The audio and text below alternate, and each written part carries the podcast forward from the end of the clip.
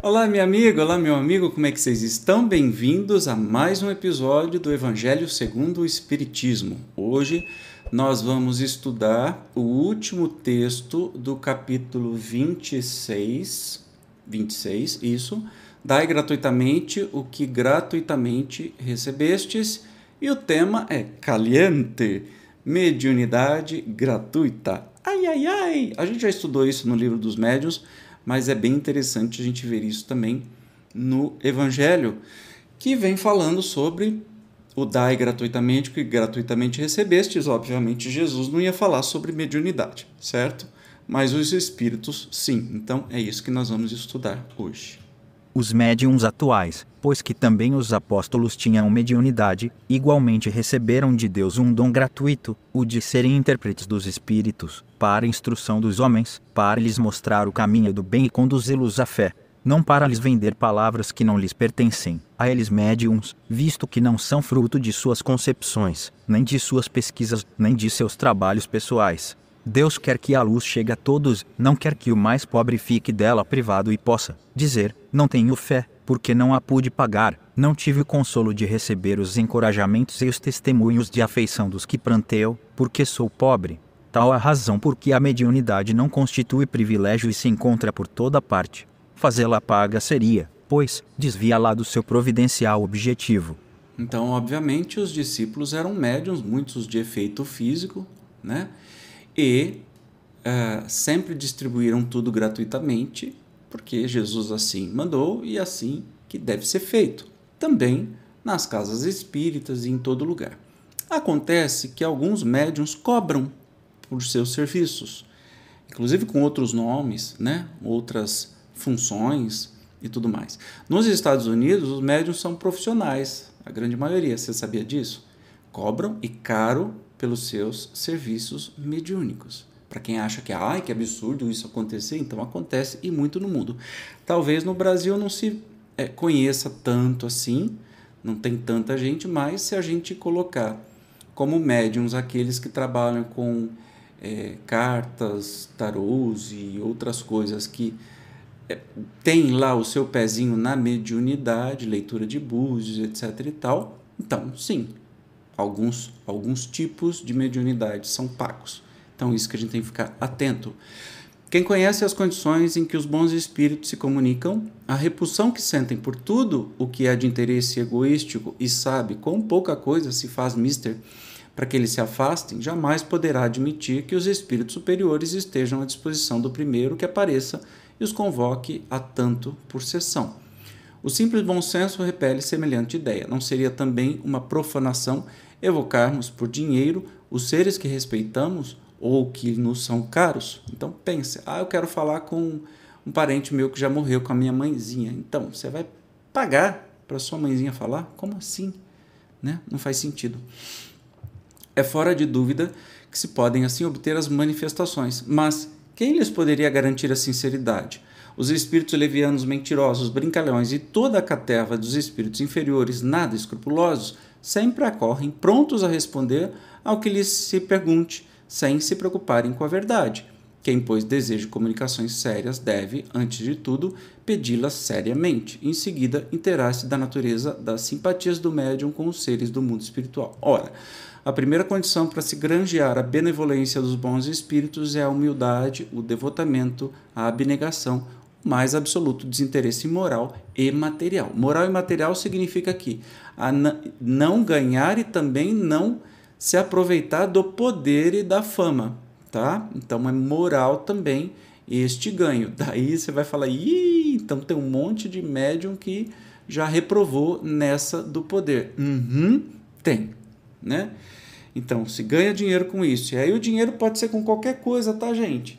Vindo da mediunidade, não só, não só por uma consulta, mas também por um livro. Ó, oh, aí você pisou num terreno muito complicado. É, exatamente. Eu conheço vários médiums que o meio de vida é ficar escrevendo bobagens em livros vendendo, dizendo que é de mediunidade, pode ser, mas o espírito que recebe deve ser um espírito de porco, porque os bons espíritos, como dito no texto, jamais compactuariam deste tamanho de absurdo, tá? Nós podemos exercer as nossas profissões, as nossas funções, tudo bonitinho, mas nada para enganar os outros. Aí os espíritos que se submetem a essa cobrança ou este pagamento não são espíritos lá muito é, boas pessoas, né? Digamos assim. Mas vamos continuar estudando aí.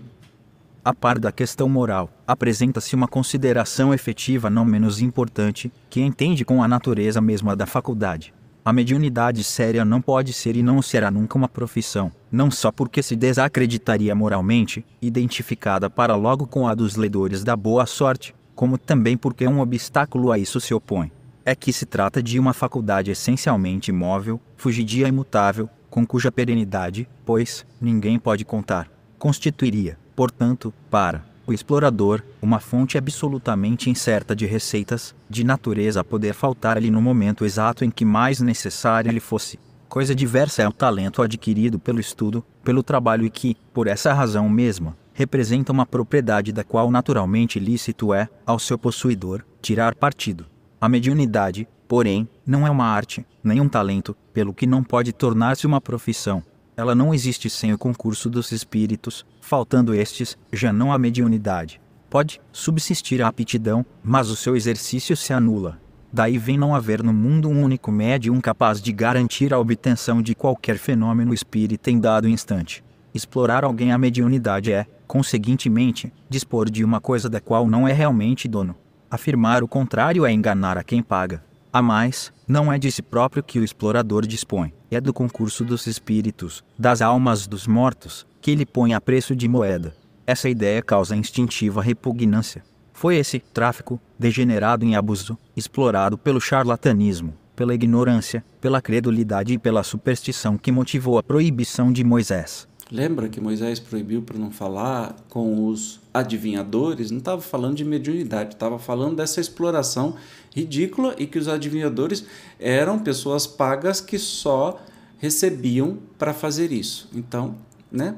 Já naquela época Moisés sabia que coisa boa não ia vir disso, como não vem de hoje aqueles que são pagos de diversas maneiras, tá? Inclusive pelo poder, pelo ego, pela fama, blá blá blá, blá blá blá, blá blá blá. O moderno espiritismo, compreendendo o lado sério da questão pelo descrédito a quem lançou essa exploração, elevou a mediunidade à categoria de missão para estudar o livro dos médios, segunda parte, capítulo 18, e o céu e o inferno, primeira parte, capítulo 11. A gente estuda no livro é, o livro dos médiuns bastante sobre isso, tá? Só que é só uma passadinha porque é, faz parte do tema do capítulo, tá? E para finalizar, a mediunidade é coisa santa, que deve ser praticada santamente, religiosamente. Se há um gênero de mediunidade que requeira essa condição de modo ainda mais absoluto, é a mediunidade curadora. O médico dá o fruto de seus estudos, feitos, muitas vezes, à custa de sacrifícios penosos, o magnetizador dá o seu próprio fluido, por vezes até a sua saúde. Podem pôr-lhes preço. O médium curador transmite o fluido salutar dos bons espíritos, não tem o direito de vendê-lo. Jesus e os apóstolos, ainda que pobres, nada cobravam pelas curas que operavam. Procure, pois, aquele que carece do que viver, recursos em qualquer parte, menos na mediunidade, não lhe consagre, se assim for preciso, senão o tempo de que materialmente possa dispor os espíritos lhe levaram em conta o devotamento e os sacrifícios, ao passo que se afastam dos que esperam fazer deles uma escada por onde subam. Então não precisa nem complementar isso, né? Está muito claro que a verdadeira mediunidade não é cobrada de maneira alguma. Isso me traz uma lembrança muito agradável, muito saudosa de quando era criança. Minha mãe, eu tinha várias doencinhas assim de criança, e minha mãe me levava sempre nas benzedeiras, né? Que o que eram médiums que trabalhavam voluntariamente, eles não eram profissionais da mediunidade, eram senhoras simples, donas de casa, de sítio, né? Trabalhavam pra caramba e com seu coração amoroso atendiam as pessoas e não cobravam absolutamente nada, né? por esse atendimento, que eram os tais benzimentos. O que, que eram os benzimentos? O que a gente pode dizer que era um passe, uma benção, uma cura, né? Geralmente eram médiums de efeito físico, que eram essas benzedeiras e que faziam isso por amor, né? Então a gente tem que entender a verdadeira mediunidade do que se trata e respeitar absolutamente. Isso que esse capítulo aqui vem nos encerrar. Com isso a gente fecha o capítulo de hoje e aí no próximo capítulo nós vamos fazer o, o penúltimo capítulo do livro, né? Então nós já estamos chegando ao final.